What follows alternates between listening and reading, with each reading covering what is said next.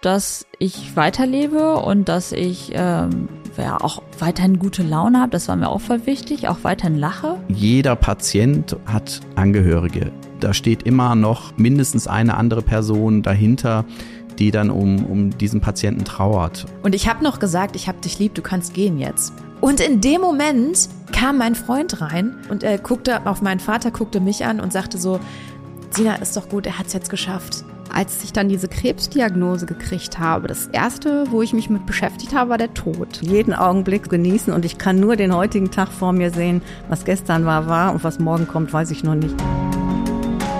Krebs hat viele Facetten und wir sprechen drüber. Über eure Geschichten und ganz konkret, was wann zu tun ist. Mein Name ist Dina Donhauser. Schön, dass ihr dabei seid.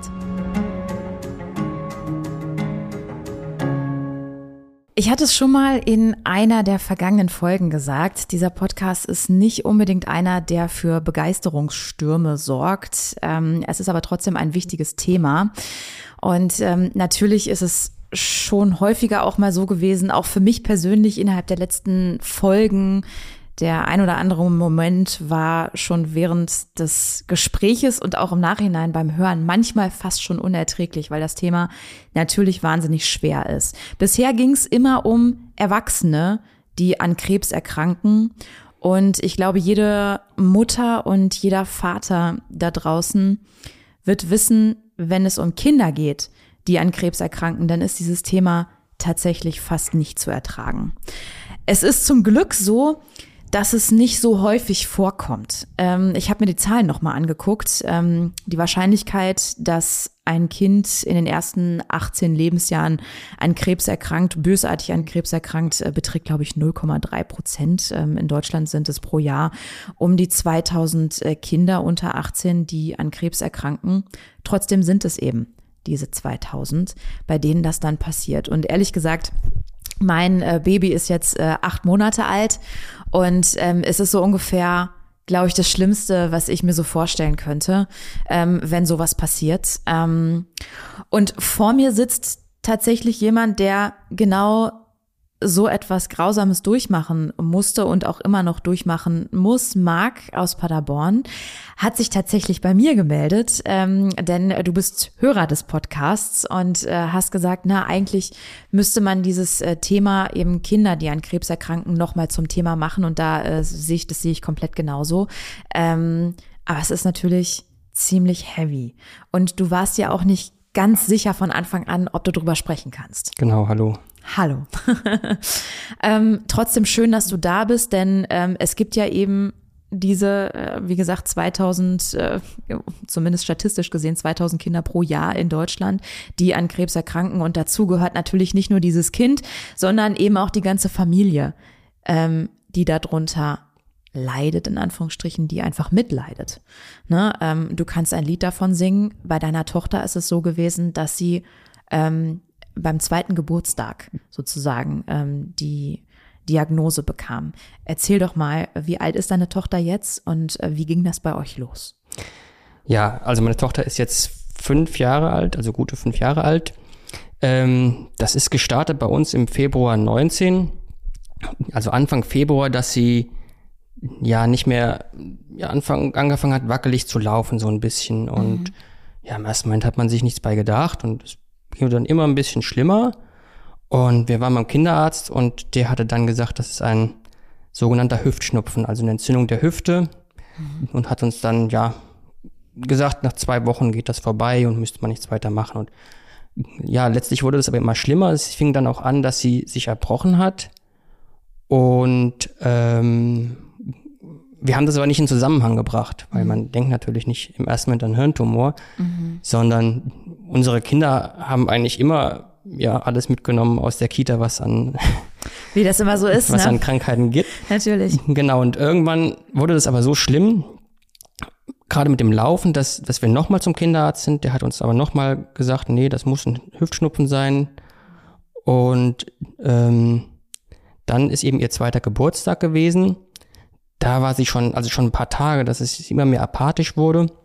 Ähm, auch einmal waren wir kurz vorher draußen spazieren, kann ich mich erinnern, wo sie so ein bisschen lichtempfindlich gewirkt hat und ich das erste Mal an Hirntumor gedacht habe. Und aber dann in dem Moment gesagt habe, das kann nicht sein. Und an ihrem zweiten Geburtstag hatten wir erst überlegt, sollen wir nochmal zum Arzt fahren? Und eigentlich ist es ihr Geburtstag und nee, den soll sie schön. Und ja, aber beim Tag wurde das so, wurde sie so apathisch, dass wir gesagt haben, wir müssen hin. Und dann sind wir ins Klinikum hier gefahren, das ist dann zum Kinderarzt nochmal gefahren. Und da war eine ärztliche Vertretung da. Die hat uns dann gleich weitergeleitet und hatten schon gesagt, sie sehen auch, das Kind ist schwer krank. Hat uns ins Krankenhaus geschickt und ähm, da wurden Untersuchungen gemacht. Und ja, ich habe da schon irgendwie gewusst, also für mich, was, was das wohl sein wird, auch wo die anfingen, den Kopf umfangen zu müssen. Ähm, ja, dann haben sie Blut abgenommen, uns aufs Zimmer geschickt und irgendwann kam der Arzt halt rein und sagte, ja, sie haben leider im Blut nichts gefunden. Das heißt, dass sie von einem Hirntumor ausgehen. Wir sind dann zum CT gegangen. Im CT hat sich das bestätigt und weil der halt schon auch so groß war und ähm, musste sie sofort ins Krankenhaus geflogen werden. Dann ist der Rettungshubschrauber gekommen. Wir hatten da die Wahl oder man hat uns Bielefeld und Göttingen empfohlen oder hauptsächlich Göttingen. Da sind wir dann, haben uns ja einfach auf die Empfehlung verlassen und sind dann, äh, ist sie nach Göttingen geflogen worden. Wir sind hinterhergefahren, beziehungsweise ein Nachbar hat uns gefahren, weil wir dazu nicht in der Lage waren und meine Frau hat dann da übernachtet in so, einem, in so einer Abstellkammer, weil, weil tatsächlich äh, auf dem Boden, weil tatsächlich kein Zimmer mehr frei war. Die Tochter auf der Intensivstation auf Überwachung und ähm, ich bin heim am nächsten Morgen hin zur OP. Da hatte man meiner Frau nach dem MRT schon gesagt, dass es bösartig aussieht und ähm, ja, sie war dann in, in dem OP-Saal. Es war sechs Stunden die OP und zwischendrin hat man uns dann auch in die Kinderonkologie geschickt und uns eben mitgeteilt, was das für ein Krebs ist und dass sie halt bösartig ist. Das heißt, es ging von einem Moment ausgerechnet an ihrem zweiten Geburtstag, ging es von einem Moment auf den anderen wirklich im Prinzip um jede Minute fast schon, ne? Also es war ja wirklich Genau. so, äh, ich meine, wenn man mit einem Rettungshubschrauber irgendwo hingeflogen wird in eine Klinik, dann äh, ging es ja wirklich oder dann äh, sch- schien es ja wirklich so, dass, dass die Zeit rennt. Ähm, was natürlich umso schlimmer ist, wenn man sich überlegt, dass ihr ja vorher schon mehrfach beim Kinderarzt wart. Genau. Also das war tatsächlich, also viele Tage hätte sie so nicht mehr überlebt, weil irgendwie der Hirndruck zu groß geworden wäre. Die haben sie auch überwacht und ähm, hätten auch nachts not, notfalls eingegriffen und hätten da, ich bin kein Mediziner, aber entsprechend was aufgeschnitten, dass da, dass der Druck äh, entlastet wird. Ja, das war eine Sache mit dem, mit dem Kinderarzt, wo wir ein bisschen gehadert haben, ähm, hat letztendlich an der Diagnose oder an ihrer, ihrer Prognose auch nichts geändert. Also selbst wenn man das früher erkannt hätte, aber natürlich ist es äh, schwierig. Wir hatten nachträglich nochmal ein Telefonat mit dem Kinderarzt, weil das schon ein bisschen schwierig war für uns, aber für uns war das dann auch in Ordnung. Also wo ihr, wo ihr auch einfach gefragt habt, was, was war jetzt, was war da los? Warum, warum habt ihr da nicht genau ja, und insbesondere, ja, es war uns einfach nochmal ein Bedürfnis, das zu klären, weil unsere anderen Kinder sind ja auch, oder jetzt haben wir drei Kinder, damals hatten wir noch, hatte, hatte, hatte sie noch einen großen Bruder gehabt. Ähm, die sind ja noch in Behandlung gewesen und dieses, das hätte ja immer irgendwie auch zwischen uns gestanden, dieser, dieses Gefühl für mich oder für uns beide, meine Frau und mich war es aber so, dass es okay war. Also wir haben halt gesagt, das war natürlich ein, äh, eine falsche Diagnose in dem Moment, aber ja, die hat das ja nicht mit Absicht gemacht Ja, und klar. ähm? Ja, okay. also damit hatten wir dann relativ schnell, ich sag mal, den Frieden geschlossen und keine Probleme. Und weißt du, was ich gerade dachte, Marc, als du erzählt hast? Ähm, ich meine, das war der zweite Geburtstag. In den ersten Lebensjahren eines Kindes passiert ja auch so wahnsinnig viel, irgendwie ähm, motorisch und so weiter. Und äh, wahrscheinlich, also klar, jede Veränderung wird sofort irgendwie aufgenommen und natürlich können Kinder mit zwei irgendwie auch laufen und so weiter. Aber ich wahrscheinlich kommt einem da auch noch mal so ein bisschen der Zweifel, dass man sich denkt, naja gut, vielleicht ist es jetzt auch irgendwie eine irgendeine Form von Entwicklungsschub oder sowas, warum sie jetzt vielleicht so wackelig läuft oder so. Ist das irgendwie ein Thema gewesen, wo ihr gefragt habt, hm, ist das jetzt wirklich eine Erkrankung in dem Sinne oder war man sich da noch unsicher? Also habt ihr das sofort im Gefühl gehabt, dass da irgendwas nicht stimmt? Nee, das ging ja auch so schleichend los. Mhm. Also anfangs, ich weiß noch, das erste Mal so richtig bewusst ist mir auf dem Geburtstag unseres älteren Sohnes, der hat Anfang Februar Geburtstag auch, dass mir das so aufgefallen ist, na, die läuft irgendwie komisch, aber ja, Mhm. hab ich mir jetzt keine Gedanken gemacht. Also beim, bei uns war es dann so, oder wir waren insbesondere beim zweiten Kind, wenn man das erste Kind hat, ist man noch, glaube ich, ein bisschen sensibler. Beim zweiten Kind nimmt man schon vieles ein bisschen lockerer.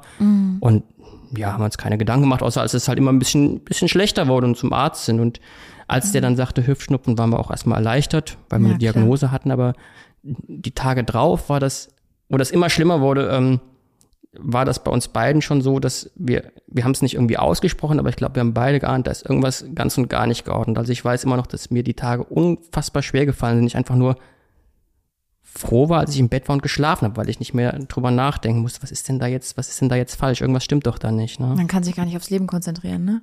Wenn man Genau, sich Sorgen ja. macht. Genau. Wie groß war der Tumor dann? Der war recht groß, der war mehrere Zentimeter, ich weiß nicht mehr genau, aber vergleichsweise groß. Ja, wir hatten das jetzt auch schon äh, mehrfach in ähm, anderen Folgen.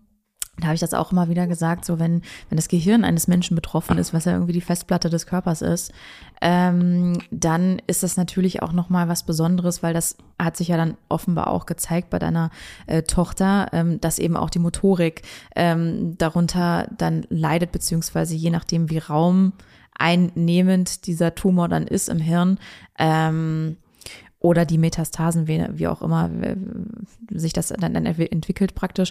Ähm, so können eben auch unterschiedliche Symptome dann eben äh, natürlich auftreten irgendwie. Und ähm, genau äh, sowas kann dann eben halt auch passieren, ne? ähm, wo man dann vielleicht am ersten Moment noch gar nicht, ich sag mal, diesen schrecklichen Teufel an die Wand malen will. Vielleicht auch ein bisschen aus Selbstschutz, weil man sich denkt, das kann nicht sein, das, das darf nicht sein.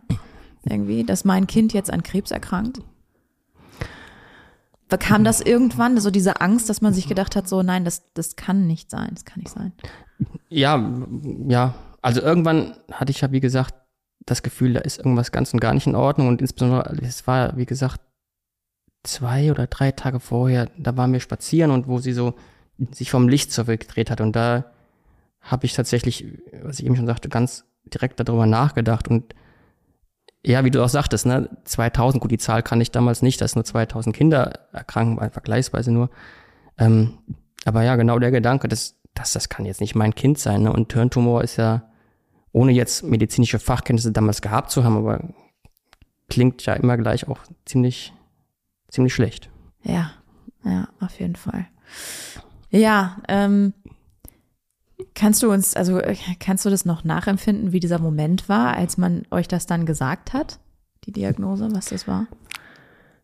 Ähm, ja, ich konnte, ich war bei mir lange Zeit so, dass ich immer diese, diese Momente wieder verdrängt habe und, und die mich nicht mehr dran denken wollte. Jetzt, jetzt aktuell, dadurch, ach, wir hatten letzte Woche nochmal Kontrolluntersuchung, da war wieder alles gut. Ähm, deswegen geht's gerade auch ein bisschen besser und ähm, das, ja, also dieser Moment, als man uns ähm, das gesagt hat, dass es wahrscheinlich ein Tumor ist, ähm, habe ich in dem Moment dann schon erwartet und ja, es reißt dann, man kann das nur so plakativ sagen, es reißt dann den Boden weg, man kann das, man kann das nicht beschreiben. Ähm, man, man will das nicht wahrhaben und man weiß auch gar nicht, was man, was man machen soll.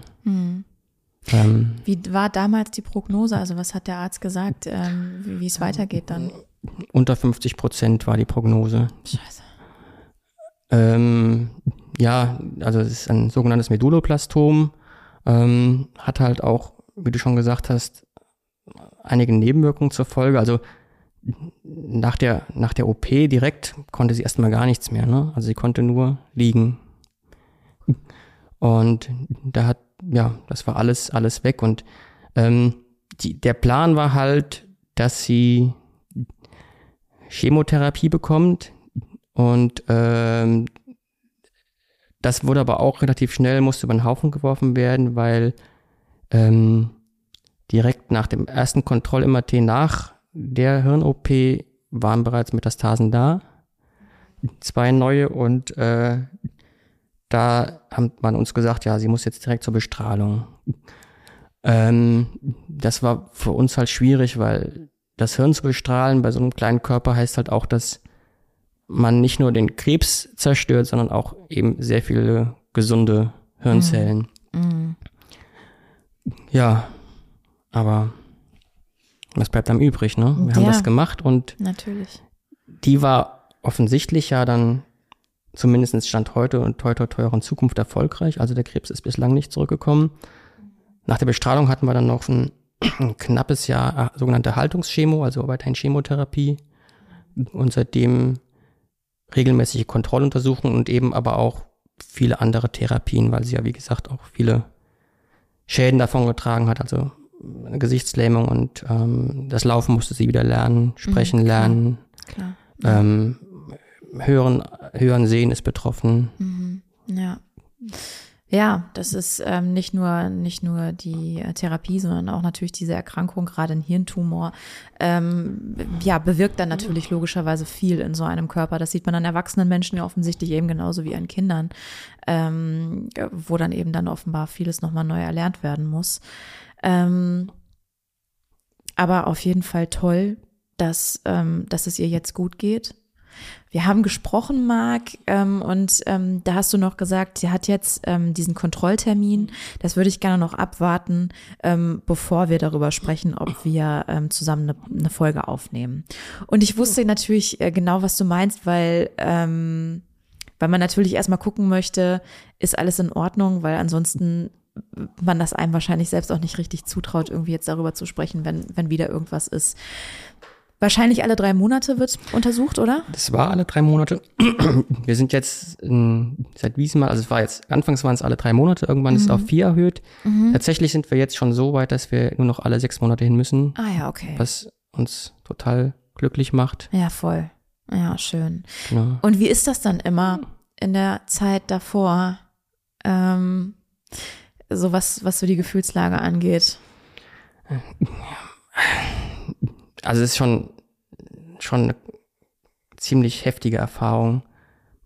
Also anfangs war das sogar noch, ich will nicht sagen noch schlimmer, ähm, an andersrum. Man, man lernt mit der Zeit irgendwie mit umzugehen. Ich weiß noch, bei den ersten Kontroll-MRTs ähm, war ich zu nichts imstande. Also da waren auch immer die, die, die Eltern oder Schwiegereltern da, weil ich, ich habe es nicht geschafft, eine Spülmaschine einzuräumen. Ich habe es nicht geschafft, mich um die Kinder richtig zu kümmern, weil ich, oder wir beide auch nicht, meine Frau war das ähnlich, total angespannt waren. Mittlerweile weiß man irgendwie mit umzugehen, aber es ist schon so, dass es, dass man irgendwann so einen Monat vorher immer drin denkt, ah, das ist jetzt bald wieder und so zwei Wochen vorher fängt das an, dass das schon meine täglichen Gedanken dominiert. Und der Tag selbst ist halt, ja, ist halt pure Anspannung. Ne? Das, das Fiese bei diesem Tumor ist halt, wenn der wiederkommt, wird sie sterben. Also dann kann man wohl lebenserhaltend äh, behandeln, aber nicht mehr heilend. Und ja, dann in so einen Tag mit, mit Leben- oder Todentscheidung reinzugehen, das ist schon, Ja. das ist schon grenzwertig. Ja, voll. Das äh, kann ich mir vorstellen, ähm, dass das einen Monat vorher auch schon anfängt, dass man darüber nachdenkt und spätestens zwei Wochen vorher.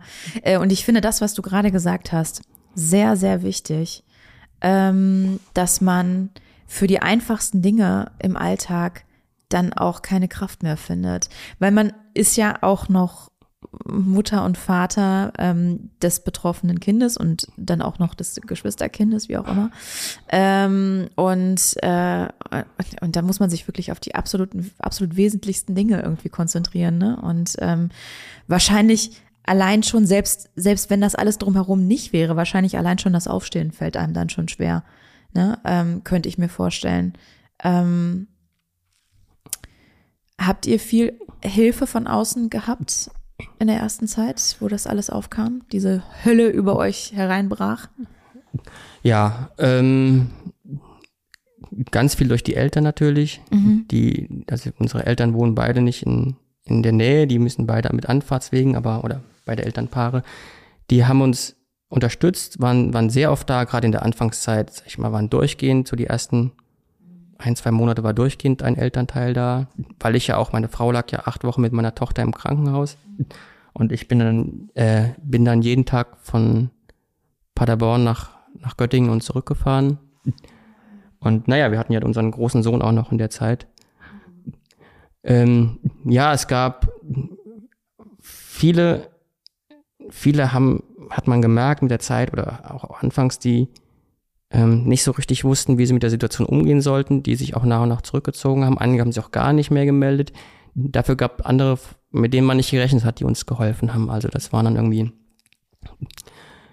ja, Kleinigkeiten, was aus der Apotheke holen mal, weil wir irgendwie gesagt haben, oh, wir schaffen das heute nicht, wir brauchen das Medikament noch, könnt ihr mal und ähm, auch, auch Hilfsdienste, also da hat man mit der Zeit sehr viele, ähm, wir haben, sind an die Caritas angeschlossen, an Kinderhospizdienstverein hier in Paderborn. Mhm. Ähm, wir hatten Kontakt mit Herzenswünsche-Vereinigungen, die, mhm. die ähm, ja einem den krebskranken Kindern Wünsche erfüllen. Ähm, äh, Familien, Familienhilfe. Also da hatten wir schon viele Leute, die uns unterstützt haben, sei es durch, sei es durch, durch Abnahme von, von Tätigkeiten oder hm. Rücken frei halten oder auch nur einfach reden. Hm.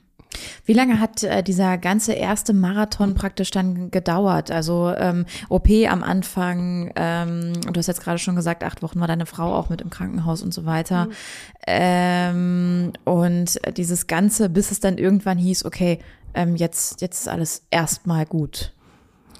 Also, die, wie gesagt, es ging Februar 19 ging das los. Wir waren dann ja, anderthalb Monate im Krankenhaus erstmal, haben dann einen Chemoblock gemacht von, ich weiß gar nicht mehr, drei Wochen und dann wurde ja schon das nächste, die Metastasen festgestellt. Wir waren dann vom Mai und Juni waren wir komplett in Essen, also haben dann auch da, da gelebt im Elternhaus, im angeschlossenen Elternhaus zur Bestrahlung. Hm. Und der Große auch, oder? Alle, ja. Alle. Der Große war zwischenzeitlich auch mal wochenweise bei den Großeltern, die eine Stunde entfernt wohnen von Essen, aber auch viel bei uns, weil es uns wichtig war. Wir haben das gerade in der Anfangszeit auch gesehen, als, als, ja, das war für ihn halt auch, auch eine Sache. Ne? Die Mama war von jetzt auf gleich komplett weg. Voll, ja. Der Papa ist jeden Tag ähm, Wie alt morgens, war er da? Der war da vier. Vier. Der Papa ist morgens um, um acht losgefahren und ist abends um sieben wiedergekommen das hat er schon gelitten, die ersten, die ersten Wochen, glaube ich. Das hat man ihm schon sehr angemerkt und das wollten wir auch nicht nochmal und deswegen hatten wir ihn auch ähm, ja in, in Essen dann dabei, die meiste Zeit zumindestens. Und wir haben halt auch viel darauf geachtet, ähm, mit ihm trotzdem Dinge zu machen. Also in der ganzen Zeit. Es ging dann halt nicht mehr, dass wir zu viert was gemacht haben, weil auch meine Tochter natürlich in, während der Chemozeit ja, muss man ja vorsichtig sein. Also Spielplatz war nicht drin, mhm. ähm, Ausflüge war nicht drin, dafür war sie zu schwach und ähm, mhm. ähm, die Gefahr, dass sie irgendeinen Infekt holt, ist einfach zu groß. Ja, genau, das muss man ja nochmal kurz äh, quasi erklären, weil der Chemotherapie ist es ja so, dass, ähm, dass quasi auch das Immunsystem des Körpers so ange angegriffen wird im Prinzip, dass ähm, äh, ja, dass es eigentlich mehr oder weniger gar nicht mehr existiert, sozusagen. Ne? Also jeder, äh, jeder, weiß ich nicht, äh, ähm, Kontakt sozusagen mit anderen Menschen in Anführungsstrichen birgt eine Gefahr, ne? Ähm, weil man sich leicht dann eben ansteckt ne? und Ganz leicht. Genau, ja. Leicht ja, und sie war natürlich auch sehr schwach. Also mhm. ähm, eigentlich haben wir unser, unser Leben hat es halt hauptsächlich am Esszimmertisch stattgefunden, weil sie irgendwie laufen konnte sie ja damals sowieso noch nicht. Und für andere Dinge war sie einfach zu schwach und wir haben dann da ja gepuzzelt und gemalt und wenn es draußen schönes Wetter war im Sommer, haben wir halt eine Decke draußen hin, hingelegt und haben da mit ihr gespielt. Ja, aber halt nicht so, wie man sich das als Familie vorstellt mit Ausflügen. Auch für den Großen war es natürlich eine Umstellung, wie immer. Naja, wenn einer seiner Freunde leicht erkältet war oder zu Besuch kommen wollte, musste halt entweder damals schon eine Maske aufziehen, was man sich vor Corona-Zeiten gar nicht vorstellen konnte und ähm, oder durfte halt da nicht hingehen, musste bei Geburtstagen fernbleiben vielleicht auch, weil ne, da mhm. ist ein anderes Kind erkältet und mhm. ja, muss man halt schon sehr, sehr viele Vorsichtsmaßnahmen treffen. Es hört sich auf jeden Fall nach zwei Kämpfernaturen an. Ja, das sind die, die beiden. beiden ja. Also sie auf jeden Fall und sie, das Spannende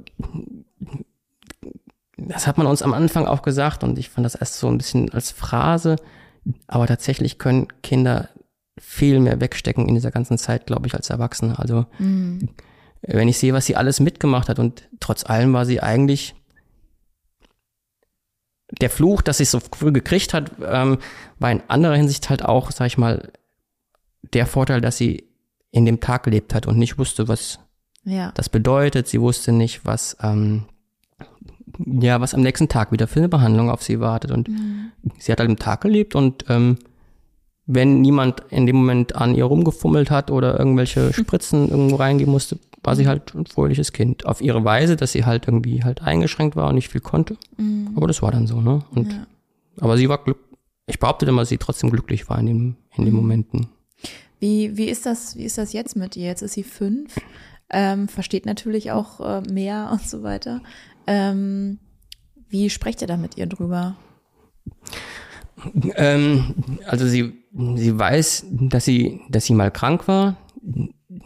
Die Tragweite der Krankheit kann sie natürlich auch nicht erfassen und haben wir aber auch nie gesagt. Sie weiß um, um teilweise um ihre Einschränkungen, äh, dass sie, ja, dass sie vielleicht eben nicht so laufen oder hüpfen kann, wie es ihr Bruder kann. Ähm, das ist aber für sie dann auch okay und sagt, ja, ich kann nicht so hüpfen. Ähm, sie weiß auch, wenn es zum Arzt geht wieder und was dann gemacht wird und warum wir das machen, erzählen wir ihr. Ähm, das ist auch in Ordnung. Die, die Angst ist natürlich, ja, wie ist es mal, wenn, wenn sie älter ist oder in die Pubertät kommt, wird sie, wird sie da fröhlich sein, wegen ihrer Einschränkung wird sie da, ja, wütend sein, wird sie vielleicht auch gemobbt werden, weil halt irgendwelche Dinge am Körper sichtbar sind. Ähm, wird sie Freunde haben, eine Beziehung haben, also alle solche Gedanken stellt man sich natürlich auch, weil es ist natürlich offensichtlich, dass sie eine Einschränkung hat. Und ähm, ja. Und wie ist die Kommunikation so mit dem, mit dem großen Bruder? Also ähm, hat er irgendwie, also stellt er Fragen so? Sucht er das Gespräch oder geht ihr auf ihn zu oder wie macht ihr das? Ähm, anfangs haben wir es, also wir haben, wir haben ihn schon direkt anfangs gesagt, dass sie schwer krank ist, als er, als die Diagnose kam, weil er das natürlich auch mitgekriegt. Ich bin halt aus dem Krankenhaus nach Hause, heulend nach Hause gekommen und ähm, meine Schwiegermutter saß da und er saß halt auch da und ähm, er hat natürlich auch viel mitgekriegt, dass wir viel geweint haben und ähm, wir haben halt ihm halt gesagt, dass, dass, dass sie eine Kugel im Kopf hat, die gehört da nicht hin und die muss da raus. Und ähm, haben ihm auch immer gesagt, wenn es ins Krankenhaus geht, was da gemacht wird, aber er weiß auch, wie die Krankheit heißt, ähm, er weiß aber auch noch nicht über die Tragweite. Ähm, ich denke mal, dass, ja, das wird jetzt bald auch kommen, ist jetzt, ist jetzt sieben, ähm, dass wir irgendwann das Gespräch da vielleicht auch mal suchen müssen, aber nee, Mensch stellt ja keine Fragen für ihn, ist es auch okay so. Also seine Schwester ist halt in manchen Dingen eingeschränkt und das ist für ihn okay und er ist da auch total fürsorglich. Also wenn, wenn sie läuft ja mittlerweile selbst, aber manchmal gerade bei Treppenstufen oder so ist sie noch unsicher und nimmt er sie an die Hand und führt sie darüber Oh, und süß, ey. Schön. Ich würde gerne nochmal auf euch als Eltern äh, zu sprechen kommen. Wir haben jetzt eben schon so ein bisschen darüber gesprochen, wie das so dann auch im Geschwisterleben irgendwie ist, ne? ähm, ob das Kind auch Fragen stellt und ähm, natürlich auch der große Bruder. Ähm, auch Kinder kriegen ja durchaus mehr mit, als man manchmal so glaubt. Ähm, und deswegen hat mich das einfach interessiert. Aber natürlich ähm, hatte ich ja anfangs schon gesagt, es ist eben nicht nur das betroffene Kind, sondern es ist die ganze Familie in einer Weise betroffen und natürlich auch die Eltern, die ähm, nach Kräften versuchen, irgendwie irgendeine Form von Alltag aufrechtzuerhalten. So, ähm, und ich kann mir vorstellen, wenn ich mich da reindenke, dass genau das wahnsinnig schwierig ist. Also überhaupt an Alltag zu denken, ähm, das Leben irgendwie versuchen, normal weiterzuleben. Ähm, du hattest das am Anfang schon mal so ein bisschen gesagt, es fiel euch oder es fällt euch zuweilen sogar dann eben auch schwer, sowas wie eine Spülmaschine auszuräumen oder so, einfach weil das gerade im Gedankengang oder irgendwie im Kopf gerade überhaupt keinen Platz hat, einfach, ne? Ähm, und das kann ich komplett verstehen. Ähm, wie war das bei euch äh, gerade so in dieser Anfangszeit? Ähm, dieses alltägliche Leben, wie hat sich das für euch gestaltet? Mhm. Ja, ist halt von einem auf den Tag komplett anders. Zum einen hat man halt ähm, neben, ja, neben dieser großen Sorge halt, ähm, es kommt halt ganz viel Papierkram hinzu. wirst du wahrscheinlich auch kennen von deinem Vater, ähm, wo man überhaupt erstmal nicht weiß, was ist das jetzt, worum muss ich mich kümmern, an wen wende ich mich. Ähm, zig Leute wollen auf einmal was von einem, ähm, äh, wo man, ja, wo man erst überhaupt keine Ahnung hat. Ähm, dann, dann halt die Wohnung entsprechend anzupassen, sag ich mal. Wir mussten dann die Pflanzen wegräumen, weil das irgendwie, ja, konnte Pilz verursachen oder ähm, auf, auf mehr Hygiene achten. Wir haben die, die Betten umgeräumt, weil meine Tochter dann wieder bei meiner Frau geschlafen hat. Ähm, solche Geschichten. Und der Alltag an sich war halt, ja, wenn wir zu Hause waren, haben wir eigentlich immer die Zeit genießen können. Das war schon immer schön. Das war halt ähm, eingeschränkt und vieles war halt auch nervig und anstrengend, aber die Zeit mit den Kindern zu verbringen war eigentlich trotz allem immer, immer schön. Man, man selbst hat halt seinen Alltag einfach anders erlebt. Also ich, ich konnte vieles nicht mehr. Ich konnte, ähm, ich habe kein Radio mehr gehört, ich habe nicht mehr gelesen. Ich habe mich selbst auch sehr zurückgezogen, was soziale Kontakte anging. Ähm, und andere banale Sachen fielen mir auch total schwer. Also ich war dann auch, ja, ich glaube, sechs oder acht Wochen krankgeschrieben und habe dann, glaube ich, drei Anläufe gebraucht, um wieder zu arbeiten. Ähm, mein Arbeitgeber hat mich da auch total unterstützt, das war super, aber ich weiß noch, ich bin das erste Mal auf die Arbeit nach, nach der Diagnose, nach sechs oder acht Wochen, wie gesagt, und ähm, habe es versucht und bin dann auf Toilette und habe hab geheult und bin wieder nach Hause gefahren, weil ich gesagt, nee, das, das, das ist ja völlig egal eigentlich, ne? Und auch so alltägliche Dinge wie, wie einkaufen, das war dann immer so ein Gedanke wie, das ist jetzt vielleicht eine Stunde ihrer Lebenszeit, die ich jetzt nicht zu Hause bin. Und das, das ist heute zum Glück ähm, anders. Also was, was mit der Zeit kam und das finde ich, das bin ich so glücklich und dankbar darüber, dass wir auch wieder einen normalen, profanen Alltag haben können. Mhm. Das ist so ein, so ein großer Schritt gewesen. Also ich gehe heute halt arbeiten und dann muss ich eben noch einkaufen und nach der, dann ist noch irgendwie ein anderer Termin und dann, naja, dann ist auch schon Abend und das ist aber okay, ne? Also mhm. das ist dann halt mal der Tag weniger Zeit für die Kinder und ist auch okay und ähm, ja. Mhm. Und du hattest eben gesagt, du konntest nicht Radio hören, du konntest nicht äh, nichts lesen. Woran lag das? Also was, was, was fiel da schwer? Ja, zum einen gute Laune. Also mhm. ich konnte natürlich nicht irgendwelche ja. Äh, Partyhits dann vertragen und beim Lesen, ja, ich habe auch Gut ganz gelaunte Radiomoderatorin. Die lachen, ja, ich kann's, ich kann's verstehen, ich kann's verstehen. Wahrscheinlich äh, hat man da in dem Moment das, das Gefühl, so ähm, die Welt steht gerade irgendwie kurz vorm Untergang und ich kann ja, das gerade nicht ertragen. Genau, und das, das Leben oder auch, auch auf Fernsehen war ähnlich, ne? Also das, man, das das spielt sich oder das spiegelt sich ja auf die normale Alltagsfamilie, die gesund ist. Ne? Und äh, auch beim, beim Lesen, ich habe ganz vieles auf, wenn ich irgendwas gelesen habe, auf unsere Situation bezogen, wenn es um ein Kind ging oder so, oder wenn es darum ging, ähm, es musste nur irgendwo stehen, sie hat eine Tochter. In, in einer Romanfigur hat eine Tochter und dann bin ich so, der Zack war das. Ähm, ich, Kopf fällt halt immer sofort auf den Gedanken, auf den Gedanken zurück. Und wahrscheinlich ist es auch irgendwie so, dass man ganz oft das Gefühl hat, so, es ist doch eigentlich alles egal.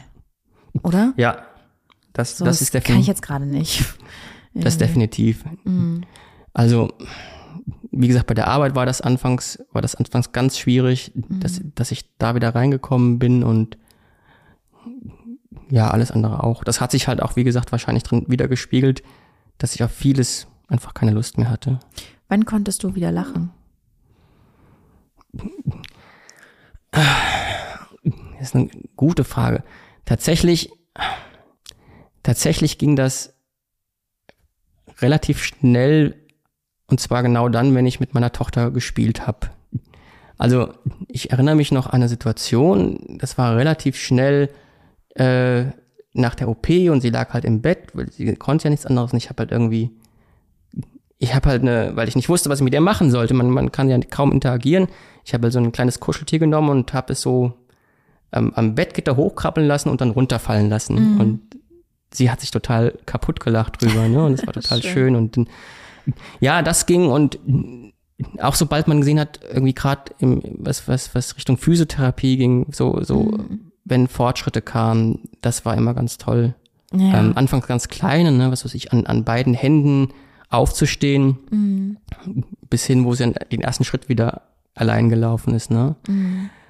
Ähm, Lachen ging, wirklich mich auf, auf, auf Dinge einlassen oder, oder mal, dass ich sage, sowas, ah, so, so, wo ich mich früher für begeistert habe, das hat ja, fast zwei Jahre gedauert, Mhm. dass ich da wieder Begeisterung für bestimmte Dinge wiedergefunden habe. Ähm, wie hast du das geschafft? Ähm, weil das ja durchaus eine psychologisch oder eine, eine psychisch extrem belastende Situation ist, die man ja wahrscheinlich nicht be alleine bewältigen kann.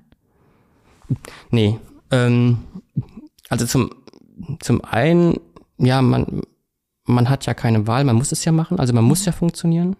Oftmals habe ich mich auch gefragt, wie, wie, wie geht das, aber ja, man, man, man macht es halt in dem Moment. Ne? Und ähm, klar war es dann, es ist dann an anderen Stellen irgendwie rausgekommen. Ich war halt mega reizbar und ähm, manchmal und manchmal auch einfach mm, ganz nah am Wasser gebaut, wenn irgendwas war.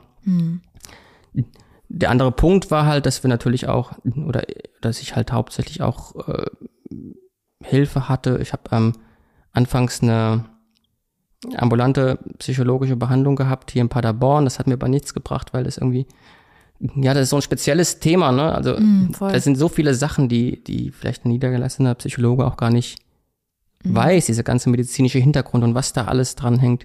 Ähm, ich habe sehr häufig und regelmäßig Telefonate mit einem Psychologen aus dem, aus dem angeschlossenen Elternhaus in Göttingen. Also es gibt da bei vielen onkologischen Stationen, kinderonkologischen Stationen gibt es ein sogenanntes Elternhaus. Da können Eltern dann schlafen, da werden, ja, wird dann mal gemeinsam gekocht oder Gespräche geführt und ähm, ja, mit dem telefoniere ich recht regelmäßig. Das war immer sehr gut. Ähm, das muss auch zum Beispiel gar nicht sein, dass wir nur über, über Krebs reden, sondern manchmal hat es auch einfach geholfen, sich zu unterhalten. Also Ja. viel, wir hatten ganz viele Te Telefonate, wo wir nur uns unterhalten haben und über irgendwelchen alltäglichen Dinge geredet haben und gelacht haben. Und das war halt auch ganz wichtig. Und ansonsten halt waren die Kinder natürlich wichtig. Also wie gesagt, mir jetzt immer total viel Kraft gegeben, wie meine Tochter was Neues gelernt hat. Ausflüge mit der Familie, mit meinem Sohn. Das waren, das waren die wichtigsten Dinge, die, die einen da gestützt haben. Ja, ich kann mir auch vorstellen, dass es ähm, da wieder so ein bisschen zum Tragen kommt, dass ähm, du mit jemandem gesprochen hast, der weiß, was das alles bedeutet, diese Krankheit, ne? Und ähm, der genau weiß, ähm, wie euer Alltag gerade ist, dem brauchtest du nichts erklären. Genau. Ähm, und dann brauchst du auch dich mit demjenigen dann über dieses spezielle Thema mal nicht unterhalten, weil der weiß das alles. Ne? Und, ähm, und, und dann kann man sich mit dem vielleicht tatsächlich auch mal offen, also freier über andere Sachen unterhalten irgendwie, weil der kennt den Schmerz, Ja.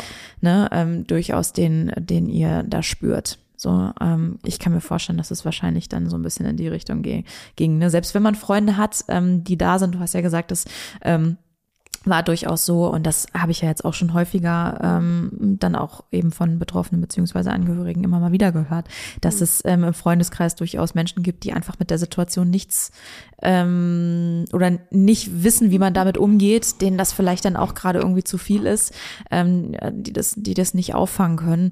Ähm, und ja, also das muss dann jeder für sich selbst entscheiden, wie man, wie man dann selbst damit umgeht.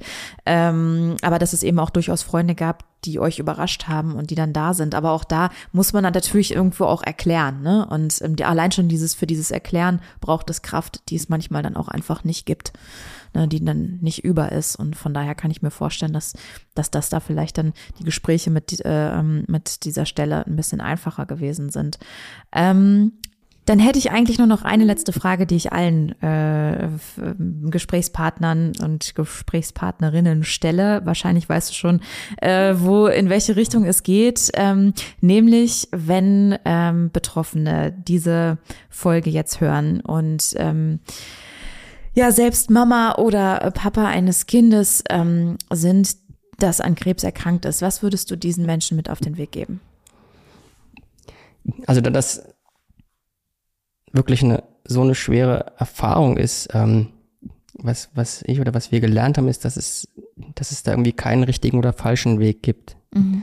damit umzugehen. Auch meine Frau und ich sind unterschiedlich manchen Dingen umgegangen, zum Beispiel hinsichtlich sozialer Kontakte war sie eher, hat sie eher gebraucht und ich, ich habe es eher, eher, mir hat's eher geschadet und da gibt's kein richtig oder falsch, da muss jeder das machen, was ihm gut tut im Moment und, und mhm. damit so umgehen, dass es in dem Moment gut tut und ähm, auch wenn man vielleicht gesagt kriegt, na, probier doch mal das, wenn man sich damit nicht wohlfühlt, dann sollte man es einfach lassen. Also wichtig ist, dass man, dass man sich selbst so viel Gutes versucht wie möglich zu tun und ähm, ja, die Zeit, auch wenn das profan klingt, mit dem Kind halt genießt und, und ähm, auch die, die schönen Momente genießt. Und ähm, das Zweite ist halt, dass es ähm, sehr viele Anlaufstellen gibt, die wir anfangs auch alle nicht kannten, aber ähm, wenn, wenn das für einen was ist, ähm, dann sollte man das mal probieren. Also wir haben ganz viele tolle Leute da kennengelernt beim Hospizdienst, die uns betreut haben und ähm, ähm, wie gesagt, bei, bei Herzenswünsche, bei Flugkraft ist, ist noch eine Adresse. Mhm. Ähm, da kann man durchaus äh, eine Anlaufstelle finden und wenn, wenn das für einen was ist, ähm, sind das durchaus Adressen, die einen total weiterhelfen können. Mhm. Okay. Das ist natürlich dann immer so eine Sache, ähm, wie man dann immer Hilfe annehmen kann. Aber ich habe das ja auch schon mehrfach gesagt und das war auch immer wieder ähm, Thema in den äh, Gesprächen und Folgen zuvor. Es ist auf jeden Fall ähm, gut, diese Hilfe anzunehmen. Ne? Sie ist da, man ist nicht mit der Situation alleine, auch wenn man sich in der Situation dann eben manchmal vielleicht alleine fühlt. Aber man ist es nicht. Marc, vielen Dank, dass du bereit warst, mit mir Gerne. zu sprechen. Und ähm, natürlich drücke ich alle Daumen, die ich habe, dass es deiner Tochter weiterhin gut geht und ähm, wünsche euch nur das Beste als Familie. Dankeschön.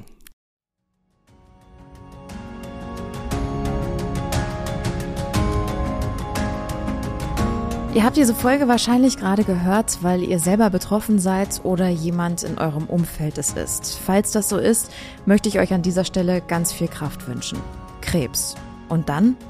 Ein Podcast von mir, Sina Donhauser, in Kooperation mit dem Caritasverband Paderborn.